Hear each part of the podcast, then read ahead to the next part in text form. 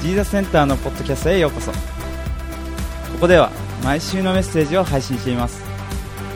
ジーザスセンターの詳しい情報はジーザスセンタージャパン .com をご覧ください。それでは、えー、今日の4章の11節からお読みいたします。ユストと呼ばれるイエスもよろしくと言っています。割礼を受けた人ではこの人たちだけが神の国のために働く私の同労者です。また彼らは私を激励するものとなってくれました。あなた方の仲間の一人キリストイエスのしもべエパフラスがあなた方によろしくと言っています。彼はいつもあなた方が完全な人となりまた神のすべての御心を十分に確信して立つことができるようあなた方のために祈りに励んでいます。私は証しします。彼はあなた方のためにまたラオデキアと、ヒエラポリスにいる人々のために非常に労苦しています。愛する医者ルカそれにデマスがあなた方によろしくと言っています。どうかラオデキアの兄弟たちにまたヌンパとその家にある教会によろしくと言ってください。この手紙があなた方のところで読まれたならラオデキア人の教会でも読まれるようにしてください。あなた方の方もラオデキアから回ってくる手紙を読んでください。ある希望に主にあって受けた務めを注意してよく果たすようにと言ってください。パウロが直筆で挨拶を送ります。私が牢につながれていることを覚えていてください。どうか恵みがあなた方と共にありますように。というね、えー、今日はこの「コロサイ人への手紙」の最後のこの4章からですね、えー、共に学んでいきたいと思います。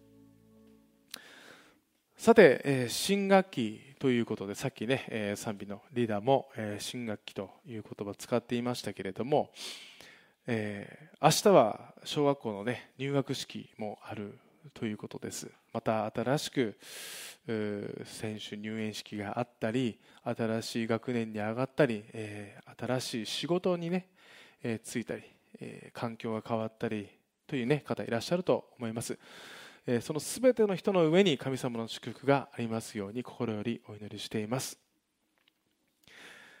それであるですね、え、男性のお話なんですけれどもこの方仕事でイギリスに、え、単身赴任で出かけていきました、え、初めてイギリスの空港に着いた時に右も左もわからないんです。そうすると、その関連会社の上司、関連会社といいますか自分のねこれから上司になる人が迎えに来てくれたんです。イギリスですから英語です。たどたどしい英語でその方とコミュニケーションするんです。するとその方自己紹介してくれました。少し年配の方です。奥様がいる。で息子が2人いる。でもその息子はもう大きくなって巣立っていってしまった、私をあなたの父のように思ってくれたらいいよ。そう言ってくれたんです。彼はすごく安心したんです。次の日仕事に行きます、え自己紹介します。あまりこう言葉も通じません。でもその方がずっとね守りそしてあのいろいろねこう通訳はあまりないのでこう細かく説明してくれるんです。で心細いながらもその方によってね、えー、その男性日本人の男性があのちょっとね不安がありましたけれども、えー、まあ楽しい日々を過ごしていったんです。するとその上司の方がある日あのうちに来ないか食事にいらっしゃい、ね、奥さんが手料理を振る舞うよ。そう言ったんです。あでそう嬉しくなったんですね。あよかった、ね、なんかイギリスに来て少し心細かった。でその方のお家に行ったんです。そうするとねその方がドアまで迎えに来てくれて「Welcome」って言ってくれてね奥さんもはじめまして「ナイスミーチュー」ってね自己紹介したんです。でそれでじゃああのテーブルにね、え囲んで座ろう。食事をしよう。じゃあちょっと待っててね今紅茶を出すから。そう言われたんです。で紅茶が来たんですけれども実はねその日本人の男性はお茶をたしなんでなんです。お茶にはいろいろルールがありますね。それを彼は知ってたんです。で彼はこう思ったんです。おそらくね日本のお茶にはねいろいろなさまざまなねこうなんかルールというかこう飲み方がある。おそらくイギリスのねこう紅茶ティーの飲み方にも何かこう飲み方があるんじゃないかそう思ったんです。それをね間違っては失礼になる。そう思ったんですね。でお茶が注がれるんです。もちろん奥様が注いでくれてそしてその、ねまあ、男性男性はその、まあ、ご主人とも話しているわけなんですけれどもあのなんとなくこう話してるんですけれどもこうちょっとお茶のこうお茶はどうやって飲むのかなってこうずっと観察してたんですね。そうするとそのイギリス人のその上司がこう話しながらですね その紅茶をこう取ったんです。でテーブルに置いたんです。大体このソーサーって言ってこう下にお皿がありますね。でそのねお皿にその紅茶を注ぎ始めたんです。ちょちょっとね。でその日本人の男性もねあ何やってんだろう。そういう飲み方なのかな。そう思ったんです。そうするとそのイギリス人のその男性が「ミルクはいるかい?」ってこう聞くんです。で「ああはいミルクいります」って言ってね「あそうか」って言ってその紅茶が注がれたそのソーサーの中にですねそのイギリス人がミルクを注ぐんです。で入って渡してくれたんです。で入って渡されてそういう飲み方なのかと思ってね。彼もこうソーサーからこう紅茶を動かしてテーブルに置いてソーサーに注いでミルクを注いだんです。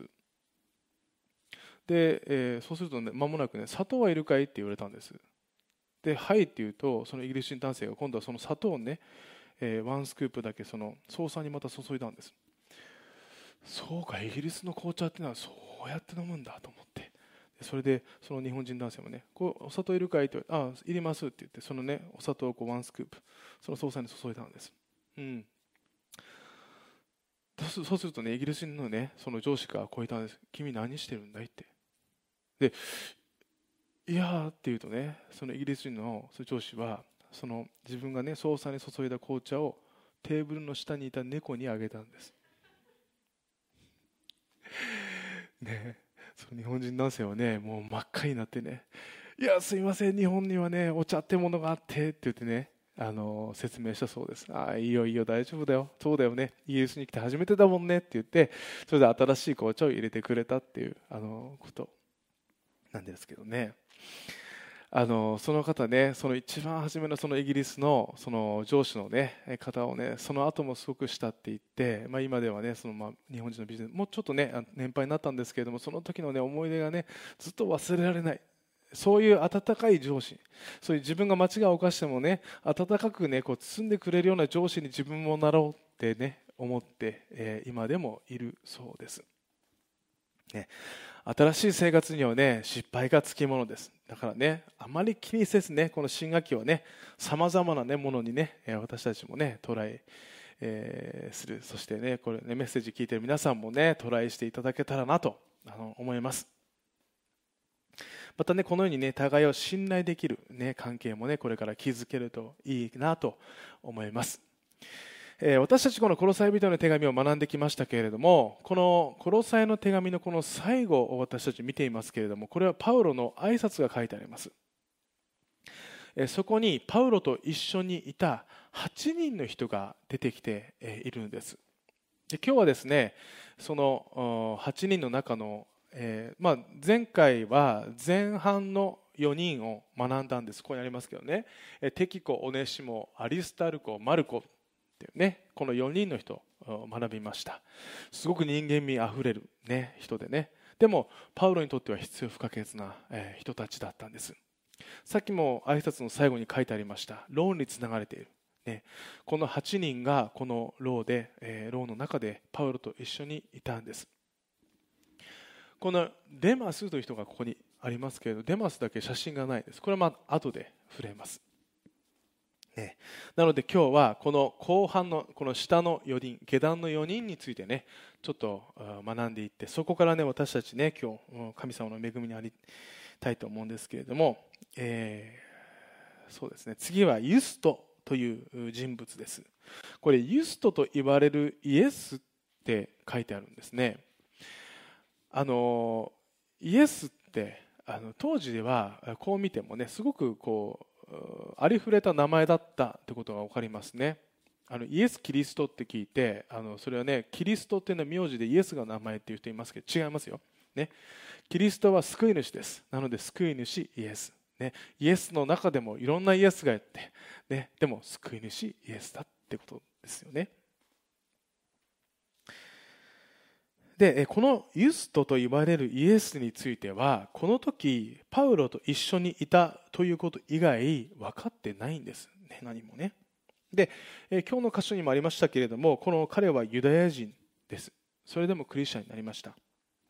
あの当時ね旧約聖書の戒律をあの厳しく守っていたユダヤ人たちはこのパウロやそしてイエス・キリストの弟子たちこのこのグループを異端として見なしていたんです、ね、立法を守らなければいけないと今までユダヤ人が守っていた。そこには、えーね、神様から、ね、アップデートがあった。イエス・キリストという、ね、神ご自身がこの地に現れてそして私たち全ての人の罪の身代わりとなって死んでくださった。これを信じるだけでいいんだよ。この教えをこれは異端だって言ってたんです。パウロたち一個また、えー、イエス・キリストの弟子たちがこうヨーロッパに伝えに行くんですけれどもどこに行っても迫害されるんです。特に迫害されたのはこのユダヤ人たちから迫害されたんです。間違った教えを、えー、教えるのはやめろ。ってこう迫害されたわけですね。でもこのユストという人物は自分もユダヤ人としてイエス・キリストを信じそして積極的にパウロをサポートした人の一人です。そしてこのユダヤ人としてこのパウロを積極的にサポートした人はあともう2人この中にいます。アリスタルコとマルコって人です。これがユダヤ人ですね。じゃあ、えー、なぜ彼らだけサポートしていた？まあもちろんねさっきもお伝えしたようにこの間違った教えとしてユダヤ人たちは彼らを見なしていたからこそね。だからパウロに何か加担すると自分も攻撃されるんじゃないかって言ってユダヤ人たちはみんなパウロたちから離れていったんです、ね、だから多くの同胞者たちが、えまあ、迫害しそして離れていく中で同じユダヤ人であったユストが一緒にいた。それはパウロにとっても心強かったと思います、ね。えー、彼らがね、えー、行くその伝道先でパウロがねユダヤ人たちに迫害されそうになった時、えー、その時にもユダヤ人たちに対して私もパウロと同じまたあなたたちと同じ私もユダヤ人ですよと勇気を持って証しした人なんです。で真理と出会ったらそれにそれをね屈しない強い信念を持った人だったんでしょうね。で次はエパフラスという人です、ね、彼はパウロが書いたコロサイの手紙の最初の方に出てきた人です。皆さん覚えてますか？エパフラス、ね、エパフラスっていうのはこのコロサイの教会を作った人です。ある日まだ神様を信じる前にエパフラスはエペソっていう都会に行ってたんです。そうするとある群衆に出会ったんです。あ何なんだろうと思ってエパエパフラスが行ってみるとそこにパウロたち一行がいたんです。そこでパウロたちから福音を聞くんです。エパフラスは信じるんです。あ素晴らしい。これは素晴らしい、えーえー、福音だ、ね、ニュースだ。グッドニュースだ。それを信じてそして自分の故郷であったコロサイに行って今度は殺さえでそれを伝えたんです。そしてそこに教会ができていったんです。だからこのエパフラスっていうのはこの殺さえの諸教会のうちの、まあ、一つの教会のリーダーと言ってもいいですね。でもこの時はパウロと一緒にいたんです。で12節であなた方の仲間の一人キリストのイエスキリストイエスのしもべエパフラスがあなた方によろしくと言っています。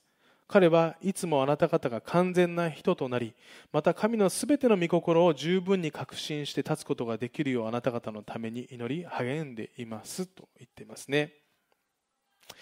彼は自分の故郷で熱心に伝えた人でした、だから彼は熱心に伝える人なんです。でも彼は熱心に祈る人でもあるんです、ね、エパフラスは熱心に神に仕える人だったと言ってもいいと思います。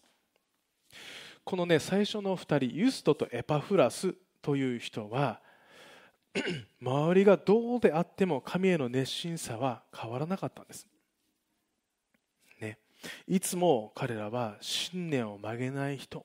と言ってもいいかもしれません。あのローマの牢獄にいたこのパウロにとって彼らのような存在はねすごく励ましになったと思います。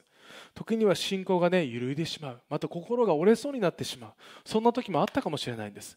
でも、えー、そういう時に、えー、彼らエパフラスとかねユーストたちが大丈夫ですよパウロさん。ね、神様必ず最善をしてくださいますよ。大丈夫です。そうやって支えたような、ねえー、そうね熱心に神に信頼を置きそしていつも励ます人だったんでしょうね、えー、前回の箇所でね、えー、見ましたね。たくさん慰めを受けた人許された人見ましたね。オネシモまたさっき出てきたマルコの福音書を書いたマルコ。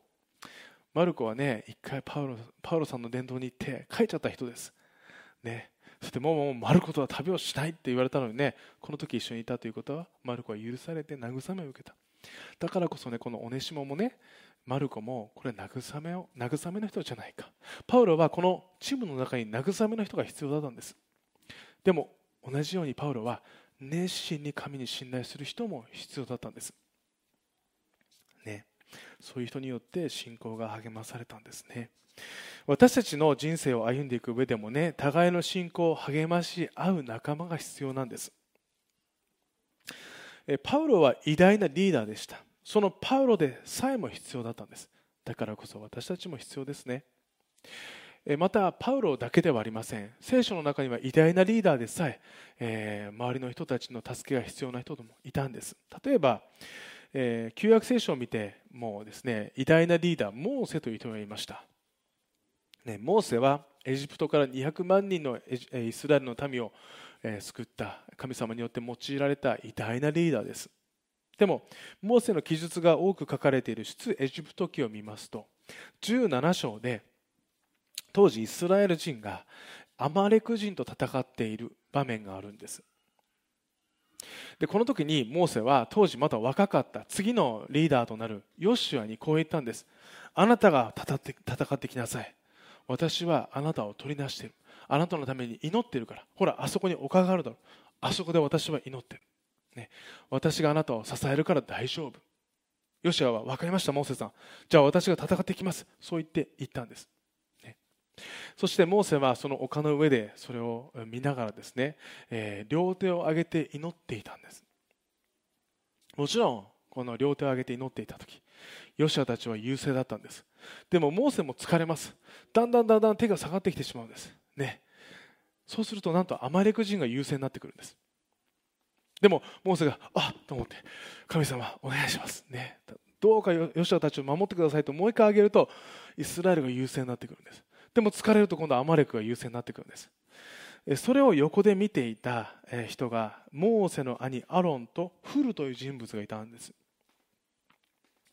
それもこのこの2人もねそのね、えー、目の当たりにした時にそのモーセの手をアロンとフルが支えたんです。そうするとイスラエル優勢で勝利を収めた。というね記述があるんですね。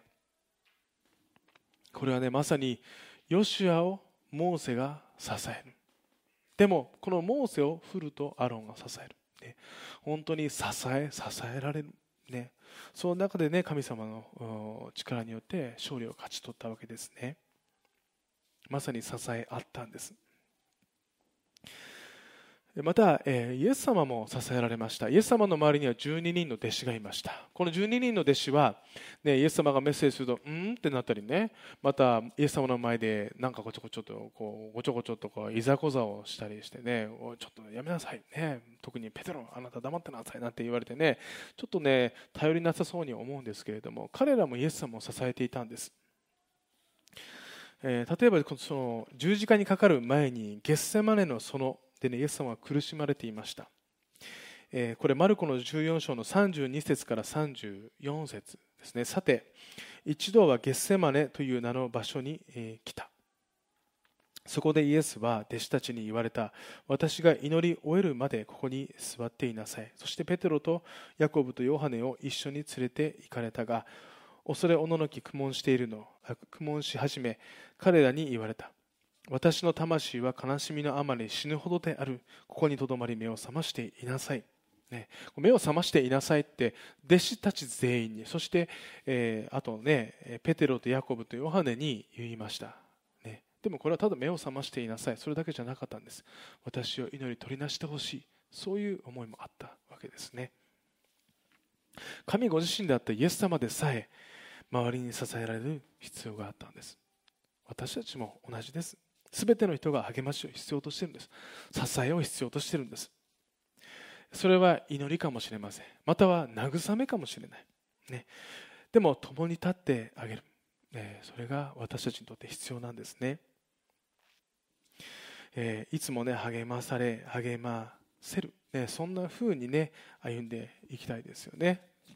ルカの6章の38節では与えなさい。そうすれば自分も与えられます。という言葉があります。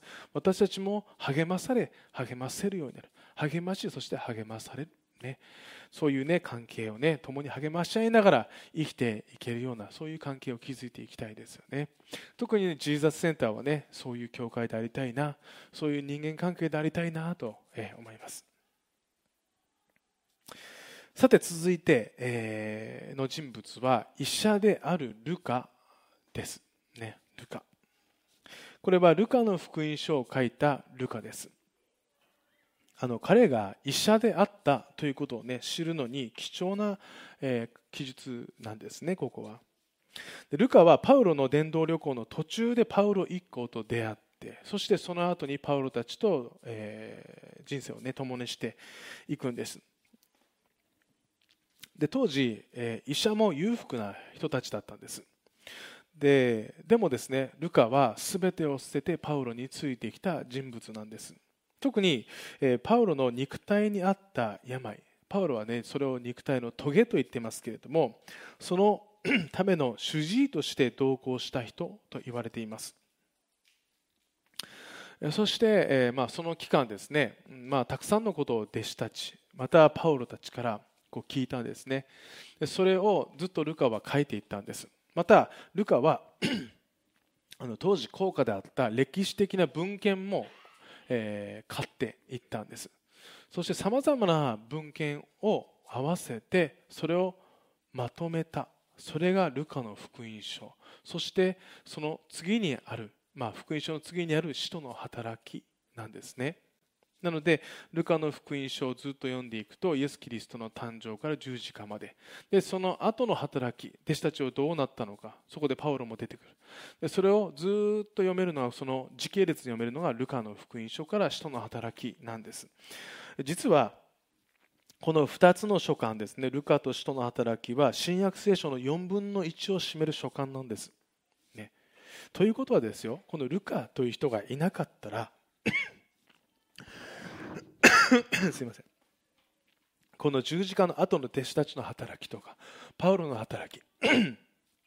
その神様がね準備してくださっているね私たちに伝えるべきそのたくさんの祝福、ね、神様の力奇跡っていうのは私たち見れなかったんです。ね。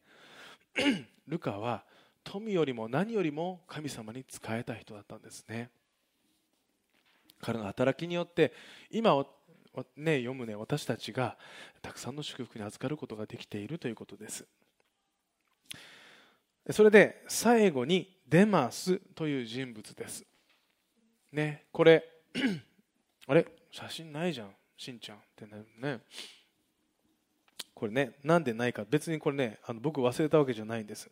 実はこのデマスという人物は、まあ、パウロの同行者なんですけれども彼はピレモンへの手紙でも最後の挨拶でルカの後に紹介されてるんです。で他の箇所でも紹介されてますけれどもあの第二テモテというねテモテへの手紙第2っていうのがあります。パウロはすごくね愛したテモテの、えー、テモテという弟子に2回手紙を書いてるんですけれども ここでもデマスの名前は出てくるんです。特にこのテモテのに宛てたこのパウロの手紙がパウロの生涯で一番最後の手紙と言われています。なのでパウロの人生でも終盤に差し掛かっていた時にこのテモテに対して、パウロはこう言ってるんです。第2テモテの4章の10節でデマスは今の世を愛し私を捨ててテサロニケに行ってしまいとあるんです。この今見ている今私たちが見ているこの際人への手紙は大体ですよ。AD64 年頃に書かれたものです。でその後に書かれたのがこの第二テモテです。第二テモテは大体 AD の68年頃と言われています。つまりこの45年の間にデマスに何かあったんです、ね、何らかの理由で離れていったんです。ね。なんて言って皆さん出てたと思います？あ出ますって言ったんです。ね。でねこのね、えー、最後のルカとデマスっていうのはねこれ全く真逆の人生を送っていると思いませんか？ルカは何よりも裕福な人生よりもお金よりも富よりも神様の道を選んだんです。でもデマスは今の世を愛しということはもしかしたらその富なのか名声なのか、えーね、何か分かりませんけれどもその、ね、今自分が大切にしたいと思うこと、ね、それを大切にしてそしてパウロの前から消えていってしまったんです。ね。えー、でも一方ルカはね神様に最後まで仕えて福音書そして使徒の働きを書いてそして後世にまで祝福を残している。でもその後のデマスは分からないんです。だから多くの弟子たちのさっき僕ねちょっとねわざと古い写真使ったんですね今回。統一して。なんとなく古い人に見えるかなと思って 当時写真とかないですからね。であのデマス探したんです。でもねデマスって出てこないんです。ね、なぜかっていうとわからないからです。どうなったか。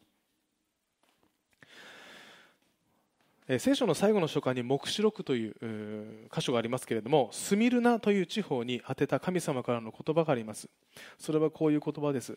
黙示録2章の10節であなたが受けようとしている苦しみを恐れてはいけない。見よ。悪魔はあなた方を試すためにあなた方のうちのある人たちを牢に投げ入れようとしている。まあ、苦難があるってことですね。あなた方は10日の間苦しみを受ける。死に至るまで忠実でありなさい。そうすれば私はあなたに命の冠を与えようって言ってるんです。つまり神様はこのスミルナに対してそしてこれを読む私たちに対しても死に至るまで忠実でありなさい。こう神様は私たちに求めているんです。あの皆さん忠実ってどういう意味だと思います？忠実。なんかねイメージだとねなんか一つ一つを守って間違いを犯してはいけない。一生懸命守らなければいけない、ね、こんなのがね忠実と思う。ってしまうような言葉ですね。英語で言うとねこれ faithful っていう言葉なんです。この faith って言葉は信仰っていう意味です。faithful でどういう意味でこの忠実って言葉がま使われているか。例えばねこういうことです。一人の軍人がいます。で戦場にいます。で向こう側少し離れたところにその国のリーダーがいるんです。その国のリーダーを自分の基地まで連れて行かなければいけない。そのリーダーを、ね、そのトップをあなたが守ってそして連れて行きなさいこう言われます。で分かりました。って言ってそこで行こうとするんですけれども銃弾や、まあ、大砲の弾が雨あられのように飛んでるんです、ね、でもあそこまで行かなければいけない。あそこで身を隠している。彼はそこまで進んでいくんです。その時に、えー、例えばね腕を銃で撃たれるんです。バーンってね。そこで倒れます。でも私には任務があるからと言ってそこに行くんです、ね、そして大丈夫ですか？私があそこまであなたの盾となって行きますよ。でこう行くんです。そしてその方をトップを連れてこう行くんです。でまたね銃でバーンって撃たれるんです。今度は肩をね。で倒れるんです、ね、でも大丈夫ですか？大丈夫なんです。自分のトップはね。そして基地まで連れて行くんです。ね。で彼は確かに撃たれたり転んだりしました、ね、でも難なくそのトップを守って基地に連れて行くという任務は成功したんです。ね。どんな家庭であれ皇帝であれそれまでの道のりはどうであれまっすぐに、えー、その任務に向き合う、ね、これが忠実これが faithful という言葉の意味なんです。こう考えるとです。私たちの神様は私たちに忠実であることを望んでいるんです。でも忠実なものに でもね失敗しちゃいけないわけじゃないんです。私たちは時々倒れる時もあるかもしれないんです。時々神様を疑ってしまう時もあるかもしれないです。時々ね神様に文句言うことはあるかもしれないです。でも私たちは忠実であるべきなんです。どれだけ倒れても神様をいつも向いてねなんでですかと言いながらも神様を向きながら忠実に神様のもとに歩んでいくべきなんです。ね、その時にこのスミルナの手紙にはね忠実な者には命の冠を授けるって書いてあるんです。その時必ず神様が答えを与え祝福を見せてくださるからですね。え今日のこの最後の人のこのデマスについては分かりません。でももしかしたらね年を取って教会に帰っているかもしれませんししなかったかもしれません。でもねえー、ルカや他の仲間たちを見ればね忠実であるものを神様は必ず祝福するというのは一目瞭然です、ね、私たちもどんなことがあってもね忠実にいつも神様をね見上げるものでありたいですね。今日は最後に忠実に神様をもう50年以上見続けている人のご紹介します。これ日本人です。ね。加藤一二三さんです。ひふみんです。将棋のひふみんです。ね、この方クリスチャンなんですね。でひふみんは14歳で プロの、えー、将棋棋士となったわけですけれども、えー、この方80歳でこの「だから私は神を信じる」っていう本を出してるんです。出版してるんです、えー、これ日本キリスト教団出版局というからところが出してるんですね。でまああの現在あのこのひふみんって1月1日誕生日なのでもう今81歳 なんですけれどもね。あの帯にはね こう書いてあるんですよ。キリスト教を信じることによって私の人生や将棋は大きく変えられた、ね、でこの加藤一二三さんは 神様を信じて50年です。でねこの著書の中でこの紹介しているのはね何よりも自分のことじゃなくて神と共に歩む素晴らしさなんです。ちょっとあの紹介しますね。苦しみの意味というのをね紹介してます。人生を歩む中で苦しみに出会わない人はいません。進路家族関係仕事の人間関係さまざまな局面において私たちは困難を経験します。私も洗礼を受ける前将棋にも行き詰まり辛い日々を過ごしていました。しかし今思えばその苦しみがあったからこそ私は信仰へ導かれこうして今生かされているということになります。そうした経験から苦しみは単なる苦しいことにとどまらず必ず何らかの意味を持っていると私は思うのです。人生の歩みにおいて思いがけず出会う苦しみや、え、苦難といった出来事の奥には神様がおられるのです。教皇フランシスコはイエスの教えた主の祈りの精神に従っていくと一番幸せになるのですとおっしゃっています。主の祈りとはイエス様が弟子たちに教えられた大切な祈りです。その中で神様の御心が行われますように、日ごとの糧を与えてくださいと祈ります。日ごとの糧とは、衣、食、住、健康、仕事といった生きていく中で不可欠なものです。たとえ不安や苦しみの中にあっても、神様が必要なものを備えてくださると信じながら人生を歩むことが大切だとイエス様はおっしゃっているのです。祈り私は将棋に勝たせてくださいと祈ったことはありません。ただ良い将棋をさせますようにと祈ります。もちろんいくら祈ったいくら祈ったからといって必ず良い将棋がさせるとは限りません。しかしだからといって私の祈りや神様の力に疑問が、えー、付け加えられるのではなくむしろそうした経験にも意味があるのことを覚えています。何よりも神様の御心が実現しますようにと祈りつつ同時に私の願いをも神様が良い形で用いてくださるよう諦めず繰り返し繰り返し祈り求めていきたいと思います。神に委ねるという勇気。神様の身旨ご計画思いというのは私たちには計り知れないものです。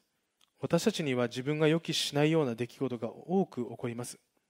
その時には悲しく困難なことにしか思えなくても少し時が経ってから振り返ってみればあの出来事にはこうした意味があったんだと分かることもあります。神様の計らいは人の思いや理解を超えているのでなかなか分かりません。